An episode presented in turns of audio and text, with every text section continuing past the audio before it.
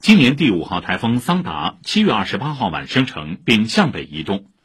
昨天中午，本市中心城区局地出现短时降雨，让路人措手不及。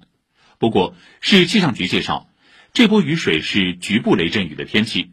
真正的台风风雨影响周末才会出现。上海中心气象台预报，桑达将以每小时四十公里到五十公里的速度向西偏北方向快速移动。预计今天夜间到明天白天将在上海东部海域徘徊，明天夜间逐渐转向偏北方向移动，强度逐渐减弱，趋向朝鲜半岛。市气象局首席服务官乌瑞介绍，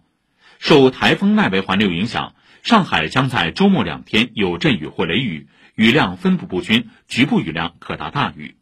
这个台风呢，应该说是级别不高啊，因为强度也不大，所以可能还是外围的影响啊。但是就是说沿海的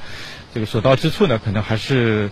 会有这个比较大的风浪影响。这个台风呢移动速度比较快，所以影响的时间呢也不会很长啊。应该说周末到下周二啊这一段时间里面啊，都是以这种海上的偏东气流影响为主啊，所以就是气温上面可能还是在这个三十五度之下。受桑塔影响，本市最大风力或将出现在本周日，内陆阵风六到八级，江河湖面和沿江沿海地区七到九级。